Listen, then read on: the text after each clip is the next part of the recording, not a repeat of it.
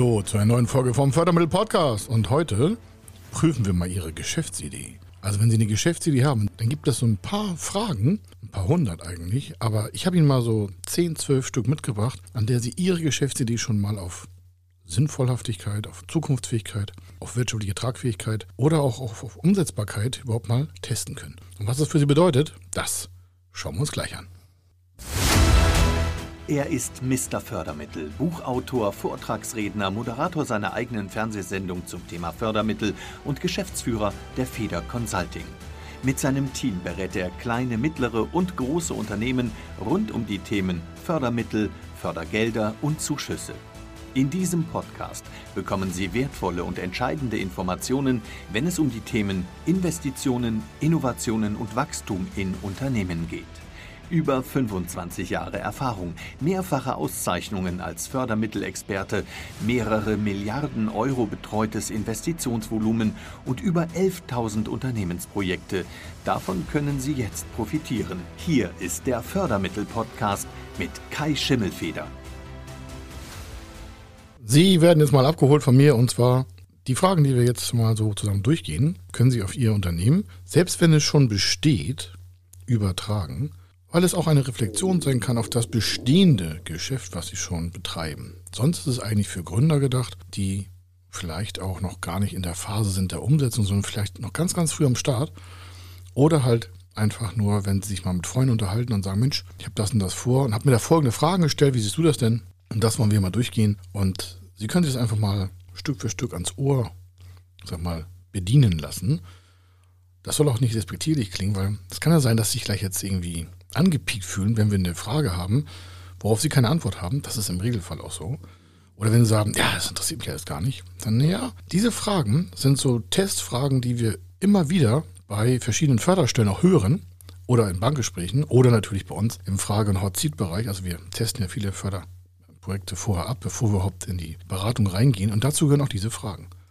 Ich starte mal mit einer ganz einfachen Frage. Welchen Nutzen hat Ihr Angebot? Glauben Sie mir, da kommen schon einige ins Schwimmen. Warum? Welcher Nutzen? Was ist gemeint? Also was bringt es Ihrem Kunden? Welches Problem löst diese Dienstleistung, dieses Produkt, was Sie haben? Was bedeutet das für den Kunden? Für den möglichen Kunden? Also welchen Nutzen hat Ihr Angebot? Um zu wissen, welchen Nutzen Ihr Angebot hat, ist die zweite Frage ganz interessant auch. Die heißt nämlich, welche Kunden kommen in Frage? Also da geht es auch um Marktanteile, also von Menge von Märkten für Ihr Angebot. Sei es Dienstleistungen, Produkte, Verfahren, Informationen, egal was Sie haben. Also welche Kunden kommen dafür eigentlich in Frage? Oder anders geschrieben, ähm, wer braucht Ihre Produkte und Ihre Dienstleistung? Dann kommt die nächste Frage dazu, woher wissen Sie, dass Sie das brauchen? Gibt es Recherchen? Haben Sie Bedarfsanalysen gemacht? Haben Sie bei LinkedIn vielleicht mal eine Testgruppe gemacht oder bei Facebook oder bei Xing oder sonst wo? Also wie kommen Sie jetzt darauf, dass das, was Sie da haben, ein Problem löst und deswegen irgendwann gekauft wird? Weil wenn es gekauft wird, haben Sie keinen Umsatz, haben Sie keinen Gewinn. Sie merken das relativ einfach. Dann der nächste Part, der schließt sich gleich auch wieder an. Wie viele Kunden gibt es denn da jetzt? Also jetzt nicht so, ja, viele oder ganz viele, sondern können Sie das an messbaren Zahlen runterbrechen? Machen Abgrenzungsbeispiel, wenn Sie im B2C-Bereich sind, also im Verbraucher, am Endverbraucherprodukt, dann dürfte normalerweise der Markt relativ groß sein. Ja, da sind es nicht so drei, vier Menschen, sondern da sind es vielleicht ein paar tausend Menschen, ein paar zehntausend Menschen, vielleicht ein paar hunderttausend Menschen. Die müssen zwar mit, mit richtig Marketingaktivitäten auch adressieren, also auch erreichen, aber grundsätzlich sind da viele tausend Menschen vielleicht ihre mögliche Kundschaft. Wenn Sie im B2B-Bereich sind, also im, von Geschäft zu Geschäftsverkauf machen, also Sie haben Ihre Kunden nur im Unternehmensbereich, dann kann es sein, dass es nur ganz wenige Kunden gibt, vielleicht Großkunden, die den größten Teil ihres Umsatzes machen. Das kann gut sein, das kann schlecht sein. Ich kenne Unternehmen, da gibt es in ganz Deutschland nur 70 Unternehmen, die diese Dienstleistung, die dieses Unternehmen anbietet, überhaupt nutzen könnten. Und es gibt noch drei weitere Anbieter, also sind sie zu viert. Die haben verschiedene Preisklassen, Qualitätsstufen. Und dann merken Sie, wenn der Markt nicht größer wird, ist das von vornherein ja schon begrenzt in Umsatzgröße und auch Kostensituation. Das gibt es alle schon. Also überfragen Sie sich mal selber, ne? wie viele Kunden gibt es da eigentlich? dann kommt dazu, wie groß ist dann auch noch die Nachfrage durch diese Kunden? Das eine ist ja, dass sie Nutzen definieren können. Das zweite ist, dass sie eine große Menge oder eine kleine Menge an Menschen haben oder an Unternehmen haben, die das vielleicht gerne gebrauchen könnten. Könnten, aus ihrer Sicht. Und dann kommt die andere Sicht und sagt, ja, brauchen das die Kunden oder ist bei denen der Bedarf hoch? Wenn Sie sagen, ja klar, das, was ich habe, das braucht jedes Unternehmen. Das mag sein, dass das aus Ihrer Sicht so ist. Ich denke auch immer, Fördermittelberatung braucht jeder. Aber glauben Sie mir, es gibt doch glatt ein paar Unternehmen, die sagen, brauche ich nicht. Finde ich zwar traurig, ist ja auch ein Vermögensdelikt, soll heißen, da wird Geld verschenkt, aber ist was anderes, muss jeder selber wissen, jeder trägt seine Haftung bei sich selber. Das heißt also, wenn Ihr Produkt toll ist und Sie auch sagen, da ist ein Markt, ist immer noch die Frage, wie hoch ist die Nachfrage oder wie viel Prozent der möglichen Adressaten für Ihr Produkt, Ihre Dienstleistung, Ihr Verfahren, Ihr Angebot, würde überhaupt dann in einen Kauf einsteigen. Wenn die da keinen Bedarf sehen, dann kann Ihr Produkt noch so super, super duper sein, die nehmen das nicht mehr geschenkt. Die wollen es vielleicht gar nicht verändern. Es gibt Menschen, die sind ewig gestrig oder wollen es beim Alten lassen oder was auch immer. Da müssen Sie immer mit rechnen, dass trotz eines Mehrwertvorteils bei Ihnen im Produkt, Innovation oder egal was Ihr Projekt und Produkt zum Fliegen bringt, dass das andere sagen, oh, interessiert mich nicht. Kenn ich nicht. Will ich nicht. Das ist manchmal so. Dann ist noch eine Frage so, handelt es sich um eine kurzfristige Absatzmöglichkeit, die schon bald nicht mehr gegeben ist, oder verspricht der Markt eine langfristige Nachfrage? So Trendprodukte. Ich meine jetzt nicht Eis im Sommer, sondern, was weiß ich, es gibt irgendein Produkt, eine Dienstleistung, die gerade aktuell total hip ist. Ja, es gab mal so Schuhe, die waren im Sommer mega, mega hip. Und nächsten Sommer waren die tot. Also nicht die Schuhe, sondern das Unternehmen. Da wollte die keiner mehr haben. Kann ja sein. Also ist es kurzfristige Absatzmöglichkeit oder haben Sie eine langfristige Nachfrage? Wenn Sie sagen, wofür ist das wichtig? Warum, muss ich mich jetzt, warum soll ich mich das jetzt schon fragen? Naja, wie ist denn Ihr Geschäftsmodell aufgebaut?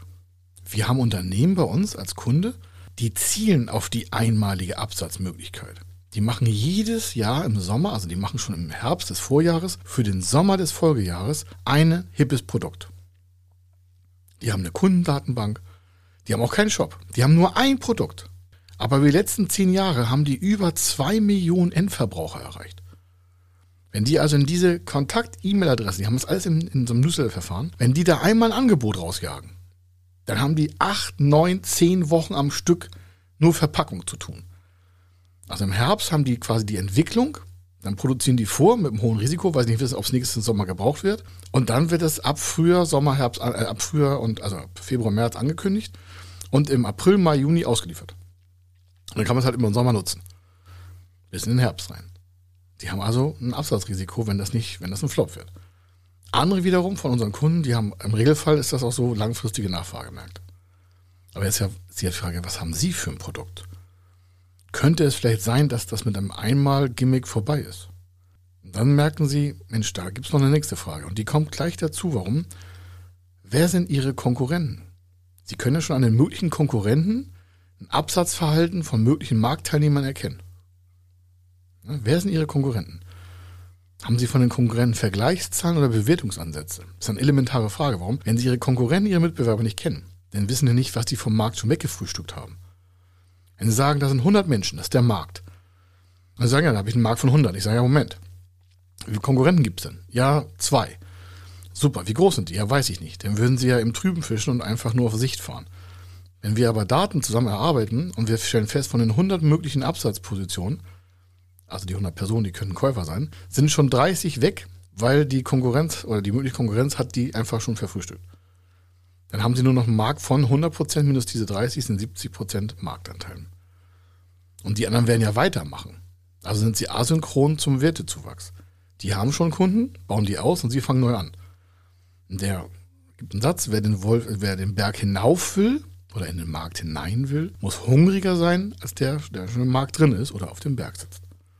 Also das ist ein Riesenthema. Dann, völlig unterschätzt, was Menschen kaufen, was Menschen wollen. Nächste Frage, welchen zusätzlichen Nutzen, welche zusätzliche Leistung und Attraktivität bieten Sie im Unterschied zur Konkurrenz an?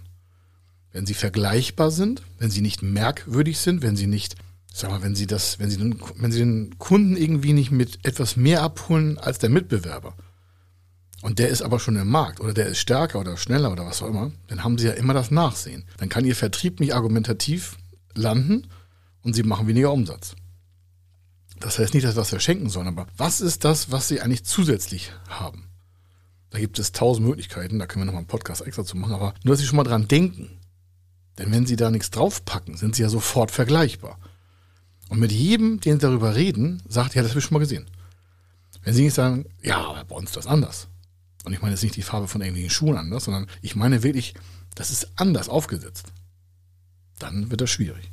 Nächster Punkt, das ist ganz, ganz, ganz hart jetzt. Was kostet Ihr Produkt bei der Konkurrenz? Also wenn man, ich sage, was, was ist das, was Sie haben in der Konkurrenz ähnlich und was kostet es dann da? Das eine ist, hat die Konkurrenz ein Produkt, das andere ist, was hat die für Nutzen und dann noch, was kostet das Ganze? Weil sie sagen, wieso, ich kann auch immer billiger werden. Ich sage, nee, da kenne ich hunderte Unternehmen, die sind damit an die Wand gefahren, nicht unsere Kunden, die wollten dann bei uns Kunde werden, sage ich, nee, das ist schon zu spät. Die haben gesagt, naja, wenn ich das 5 Euro billiger anbiete, kommen die Kunden zu uns. Ein Riesenirrtum. Die Wechselwilligkeit von Menschen, nur weil es um 5 Euro oder 50 oder um 500 oder um 5000 Euro billiger ist, ist weniger hoch, als die meisten denken. Wechselwirksamkeit ist äh, nicht immer gegeben. Also müssen Sie Mehrwert bieten, das muss preislich passen und das Ganze muss auch noch marktkonform arbeiten. Dann ist die nächste Frage in Zusammenfassung dieser drei Fragen davor. Können Sie bei Qualität, Preis und Service wettbewerbsfähig sein? Können Sie bei Qualität, Preis und Service wettbewerbsfähig sein? Das heißt nicht Qualität, es muss alles hoch Luxury sein, also Luxus. Sie können auch im Discount-Bereich bleiben mit dem Produkt, aber trotzdem muss dann ja der Preis und der Service im Vergleich zur Konkurrenz passen. Wenn Sie einen Konkurrenten haben, der macht irgendwas für Minimumpreis, egal was, und Sie sind dann genauso günstig, dann wird ja noch trotzdem verglichen, was ist der Preis im Gesamten oder was ist die Service und was ist die Qualitätsmenge. Sie, Sie merken, egal ob Sie was ein Ferrari verkaufen oder ob Sie ein, ein Pappauto verkaufen, Wer das Pappauto haben will, vergleicht Pappautos. Und wer Ferrari kaufen will, der vergleicht die Preis, sag mal, den Preiskorridor von Ferrari. Das verstehen nicht immer alle so von so, ja, wir haben da einen anderen Vertriebsansatz. Dann nee, das ist psychologisch ganz einfach. Wenn sie vergleichbar sind, vergleicht der Kunde erstmal einen Preis. Was soll der auch sonst vergleichen? Der kennt sie ja nicht. Da können sie nicht jedem mal eine riesen Geschichte erzählen. Dann kommt daraus folgend und dann merken sie, oh, das ist ja schon ganz schön böse. Ich sage, ja, in so Businessplänen, wenn wir die schreiben oder wenn eine Förderschule fragt, sagen sie, können es auch schriftlich beweisen. Dann kommt oft die Frage, wie bzw. mit welcher Werbung und mit welchem Aufwand erreichen sie ihre potenziellen Kunden? Das heißt, eingangs habe ich gefragt, wo ich den Nutzen? Wie viel gibt es davon? Dann sind wir über Qualität und Preis reingegangen. Und jetzt ist die Frage, mit welchem Werbeansatz? Warum? Das kann man ja messbar in Werbebudget definieren. Soll heißen, wir können jetzt schon die ersten Kostenfaktoren definieren, und zwar die Kosten, die es braucht, Ihr Produkt, Ihre Dienstleistung in den Markt zu treiben. Das ist der zweite Kostenfaktor. Wir haben schon den Preisbereich, da wissen wir, was wir einnehmen. Wir haben jetzt einen Kostenfaktor. Dann kommt gleich noch der nächste Part mit Personalstärke und sonstiges. Und dann merken Sie, ui, das ist ja eine richtige, so ein Flow-Ansatz. Das kann man in einem Rutsch runtersprechen. Und dann kann man die ersten drei, vier Kennzahlen daraus ableiten. Dann kann man schon, ohne dass wir einen Businessplan haben, Deswegen habe ich Ihnen jetzt ein paar kleine Geheimnisse so nebenbei erzählt, dass Sie vielleicht gar nicht gemerkt haben. Kann man ohne Businessplan schon ein gesamtes Geschäftsmodell sensibel beleuchten. Diese jetzt bisher ungefähr zehn Fragen schaffen es innerhalb ungefähr von 20, 30 Minuten, jeden Geschäftsansatz entweder zu verstärken oder ihn zu zerstören. Wenn Sie auf diese zehn Fragen schon keine Antworten haben, ist das Ding eigentlich schon gelutscht, also tot. Da haben Sie Ihre Aufgaben nicht gemacht. Also nochmal zurückspulen, von vorne hören und diese zehn Fragen haben. Aber ich habe noch zwei weitere. Jetzt geht's los. Haben Sie ein besonderes Werbe, besonderes Werbe- und Marketinginstrument entwickelt, durch das Sie in besondere Weise auffallen, besondere Weise auffallen, ich wiederhole es nochmal, und von Ihrem Kunden deswegen wahrgenommen werden? Das habe ich vorhin schon mal angedeutet, so, mit, so merkwürdig. Haben Sie irgendetwas, was Sie aus der Masse heraussticht? also stechen lässt besser gesagt. Also hängen die Kunden oder die möglichen Interessenten an irgendeiner Ecke im Universum der, der Werbe- und Aktivitäten und Social Media und Print zeigen und Film, Funk, Fernsehen und bleiben dann bei ihnen hängen oder zumindest bei etwas, was so ähnlich ist wie sie, weil der nicht weiß, wer sie sind und dann kann er vielleicht vergleichen oder nicht. Also wie kommt der jetzt bei ihnen durch die Tür, um es ganz einfach zu sagen? An was machen sie es fest oder können sie es festmachen, dass sie etwas Besonderes haben um dann beim Kunden hängen zu bleiben. Andere sagen Wahrnehmungssteigerung. Und dann etwas fast Profanes haben wir aber regelmäßig immer wieder, und das ist die letzte Frage dazu, welcher Standort ist für Ihre Leistung am günstigsten? Die sagen, ja, irgendwo in der Stadt oder irgendwo auf dem Land, wo wir produzieren können. Oder wo ganz viele Menschen sitzen. Genau das ist das Thema. Sich vorher Gedanken machen, wo es kostengünstig unter Berücksichtigung von Vertrieb und Herstellungskosten sinnvoll ist, in den Markt zu treten. Wir haben aktuell eine Eisdiele in, in, äh, in Beratung. Und die wollen von einer Straße, die ist nur ungefähr 140 Meter von dem eigentlichen Zielort, wo die jetzt hinwollen, weg. Nur 140 Meter. Aber dazwischen sind halt 140 Meter von dem jetzigen Standort bis zum eigentlichen City-Standort. Und die haben da Traffics äh, gemacht. Also sie haben Studenten angestellt, also, also Werkstudenten, und haben mal einen Monat letztes Jahr zählen lassen, im letzten Jahr, wo noch Corona war und so, wie viel da langlaufen und wie viel bei denen langlaufen. Die sagen, ja, aber es war Corona, ist völlig egal. Die haben am gleichen Tag an beiden Punkten gezählt. dann haben die festgestellt, dass die ungefähr eine 4 zu 1 Quote haben. Also viermal mehr, wenn sie 140 Meter weiter in die City reinlaufen. Also mit dem Geschäft. Dann haben die hochkalkuliert, wenn die das jetzt alles ummünzen auf Absatzprodukte, dann hätten sie trotz der höheren Miete, weil die sind jetzt mehr im Citykern, also im Stadtkern, dann müssen sie fast doppelt so viel Miete bezahlen, weil halt 1A-Lage ist. Aber sie würden trotzdem noch den Gewinn um circa 25 bis 32 Prozent steigern, selbst wenn die Kosten der höheren Miete einkalkuliert wird. Nur weil man sich fragt, welcher Standort ist am günstigsten? Günstig nicht vom Preis her, sondern günstig, sondern passend zur Lage zu ihrem Produkt. Das merken wir auch in Beratungsgesprächen. Es gibt Unternehmer, die haben schon drei, vier Unternehmen, wollen ein neues dazu basteln oder Lieferkette äh, quasi vervollständigen. Und dann gibt es nicht so viele Wahlmöglichkeiten. Aber trotzdem in den Wahlmöglichkeiten gibt es noch eine optimierte Lage. Die mag vielleicht teurer sein. Und dann sage ich nur einen Tipp, es ist nicht immer sinnvoll, das günstigste zu nehmen, sondern das zu Ihrem Geschäftsmodell passende. Dann sage ich, ja, aber dann wäre das ja so teuer in den Kosten. Sag ich, ja, aber was würden Sie verlieren, wenn Sie den falschen Standort nehmen? Mit diesen Gedanken will ich Sie entlassen und dementsprechend eine hervorragende Zeit bei der weiteren Umsetzung wünschen. Und dann hören wir uns in der nächsten Folge einfach wieder. Und dann machen wir weiter für den Zukunftsbereich erfolgreich im Unternehmen. Also, bis dann. Ciao. Wenn Sie wissen wollen, ob Ihre geplanten Investitionen förderfähig sind und wie Sie zu den richtigen Förderprogrammen kommen, dann gehen Sie auf die Website www.fördermittel-testen.de. Dort können Sie Ihre Projektdaten an das Team von Feder Consulting übermitteln und erhalten dann ein Ergebnis zu den möglichen Förderprogrammen gesendet. Viel Erfolg und eine gute Zukunft.